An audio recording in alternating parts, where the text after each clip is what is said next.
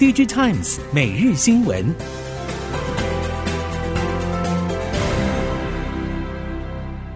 听众朋友们好，欢迎收听 DigiTimes 每日新闻，我是翁方月，现在为您提供今天的科技产业新闻重点。首先带您关心。全球微影设备龙头艾斯摩尔在去年十一月底宣布，现任 Peter 和 Martin 两位联合总裁将在今年四月股东会后退休，执行长暨总裁大卫将由现任商务长 Christoph 接任。根据设备业者指出，艾斯莫尔这次亚洲行拜访台湾，接连两天与台积电进行参叙并召开会议，目的也是为了进一步了解台积电规划蓝图。目前台积电在台湾、日本、美国和德国持续扩产，因此 EUV 和 DUV 等相关设备采购需求仍然相当强劲。而对于艾斯莫尔最重要的就是进一步了解台积电的先进制程技术推进，对于次世代高数值孔径 EUV 设备的未来数年采购规划。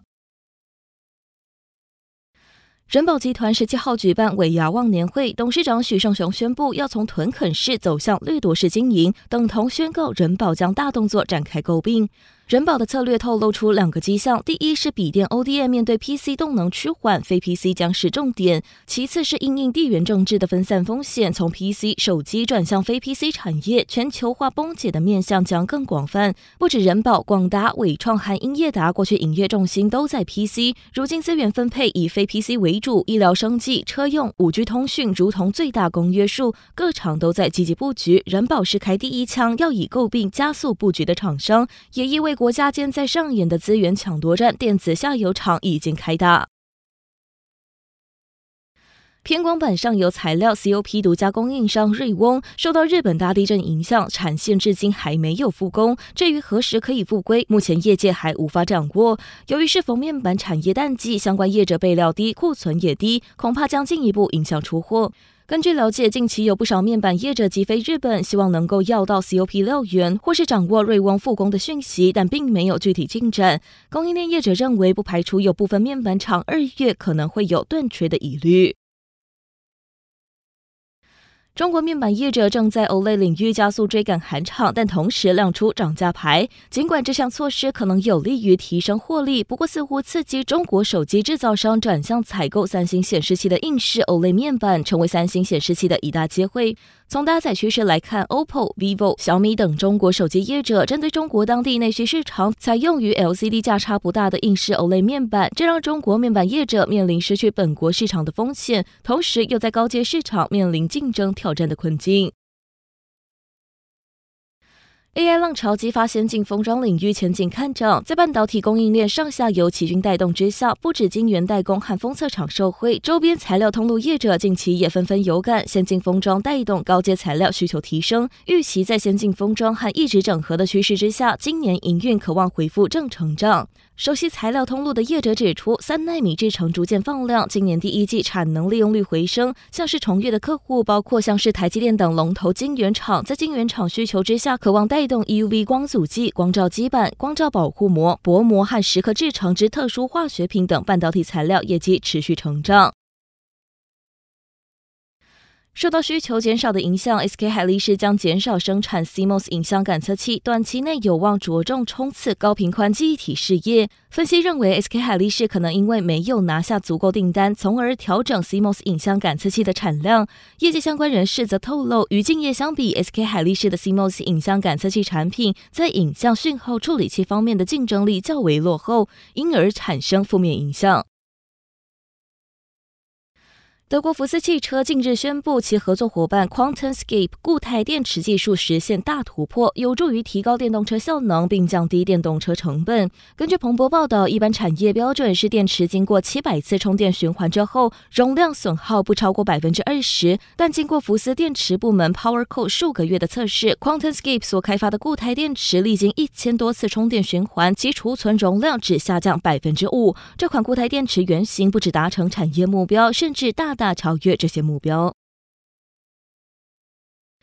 在电动车崛起和锂电池严重短缺的环境之下，锂电池厂加速朝动力总成全方案布局，包括龙头宁德时代、比亚迪、乐金电子、SK 集团、Panasonic 等都被外界认为由此布局雏形。供应链业者指出，车厂在争抢锂电池时，确实会考虑买下整套动力总成服务，但欧美日韩等汽车大厂多数不倾向买单，因为该策略容易让车厂未来的主导权逐步流失。如果再看中国积极投入的晶片自主以及线下中国软体强势竞争力等趋势，国际汽车大厂未来确实有如履薄冰的压力。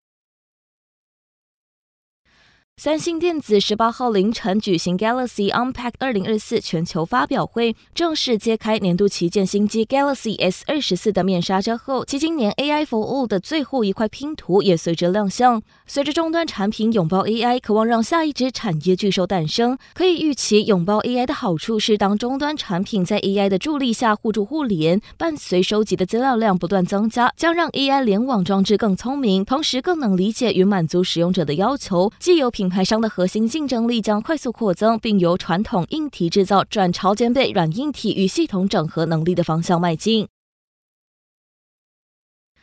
随着消费者对创新科技的追求，折叠机成为市场新宠。传音也在新兴市场重点聚焦在折叠机。近期传出，今年传音将手机出货目标上调三千万只，并集中在折叠机整中高阶市场。华为和荣耀也相继增加销售目标。华为规划从去年的两百六十万只增加到今年的七百万到一千万只，增幅达到三倍。分析人士认为，折叠机的崛起将为中国供应链带来新的机遇。华为、小米和传音等厂商纷纷向供应链追加订单，从原件到组装制造，产业链渴望受惠。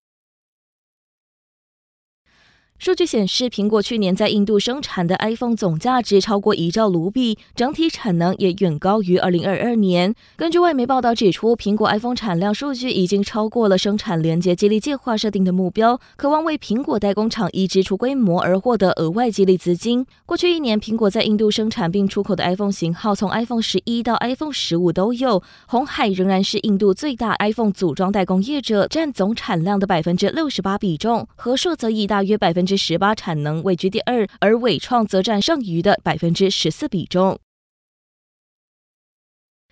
鸿海危机局势不止不明朗，更有加剧的趋势。汽车供应链包含特斯拉、欧洲以及日本车厂都纷纷宣布，因为零组件交期延误而被迫停工。和泰汽车协理刘松山表示，红海危机主要影响范围在欧洲车厂或是欧洲生产的零组件。和泰汽车目前大致不受影响，只有欧洲原装进口的 CHR 在波及范围中，但是所占比例非常小。对于全年景气展望，刘松山表示，目前出口与制造表现都有所缓和，预期经济成长可期，整体来说仍然保持正面态度。随着二零二四年总统大选落幕，能源议题持续成为社会各界的讨论焦点。其中，国营事业台电和中油近期陆续释出对推动能源转型的展望与做法。在能源政策推动上，台电除了肩负国内稳定用电的重要任务之外，也必须同步推进再生能源发展。除了推进混氢发电技术，台电也试验火力电厂的碳捕捉计划，以在现今燃煤和天然气发电的高比例之下，找出各式减碳的可能性方案。而中油则是以优油、减碳以及节能等三大策略为主轴，进行相关转型目标以及行动方案规划，并积极开发减碳创新技术以及产品等。随着记忆体价格开始反弹，南韩业界对于三星电子和 SK 海力士今年的经营表现感到期待。但对于零组件业界而言，似乎还没有感受到暖流，反而面临下调供应链价格的压力。南韩记忆体零组件业界还没有从主要客户的高附加价值战略中获益，主要是因为虽然高阶 DRAM 和高频宽记体等附加价值高，但因为整体产量还不大，对于零组件业界的营收贡献有限。零组件业界相关人士表示，目前正在和三星以及 SK 海力士讨论价格下调的问题，且是合作以来最大幅度。随着半导体与整体电子系统的复杂程度越来越高，看好这股趋势所衍生出来的辅助软体需求。美国电子设计自动化工具供应商新思科技近日同意以三百五十亿美元收购工程模拟软体业者 Ansys，预计在二零二五年上半期间完成交易。新思还看好，随着人工智慧的应用越发普及，在电子系统复杂程度不断提高的情况之下，为了确保系统具备足够的安全性，以及将这些系统的成本控制在一定水准。则市场对于能够辅助设计这类系统的软体工具需求也会越来越大。以上新闻由《Digitimes 电子时报》提供，翁方月编辑播报，谢谢您的收听。